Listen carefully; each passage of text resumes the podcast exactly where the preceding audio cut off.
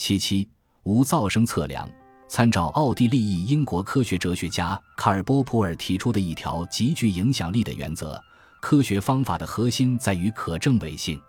波普尔认为，一个理论或者假说只有在可证伪的情况下才是科学的，而要具备可证伪性，就必须存在至少一个有可能推翻该理论或假说的实证实验。打比方说，无论观察到多少白天鹅。都不足以证明所有的天鹅都是白的这个假说为真，但观察到白天鹅的存在确实可以支持这个假说，而这个假说的可证伪性在于某次实验可能会发现一只黑天鹅，因此所有的天鹅都是白的这个假说是科学的，尽管它并不正确。任何实证实验都必须进行测量，对于空间和时间都是离散的这个假说。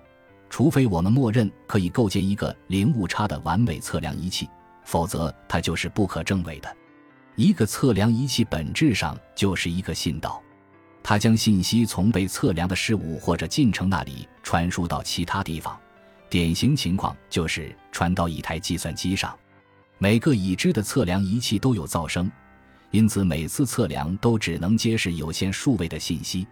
因此。这样的测量根本无法证伪描述被测量事物或进程只需有限的数位编码这样的观点。要证伪这个论断，实验必须表明，被测量事物的某些方面需要无限的数位编码才能被准确描述，而这就意味着实验必须做出一次结果为无限数位的测量。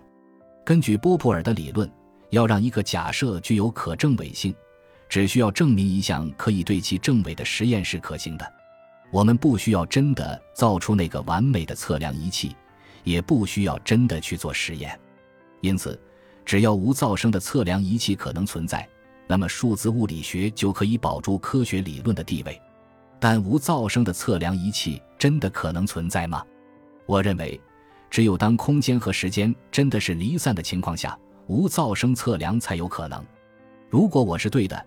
那么，我们必须假定数字物理学为真，才能使数字物理学成为一门科学的理论。否则，我们只能将其当作一种信仰。感谢您的收听，本集已经播讲完毕。喜欢请订阅专辑，关注主播主页，更多精彩内容等着你。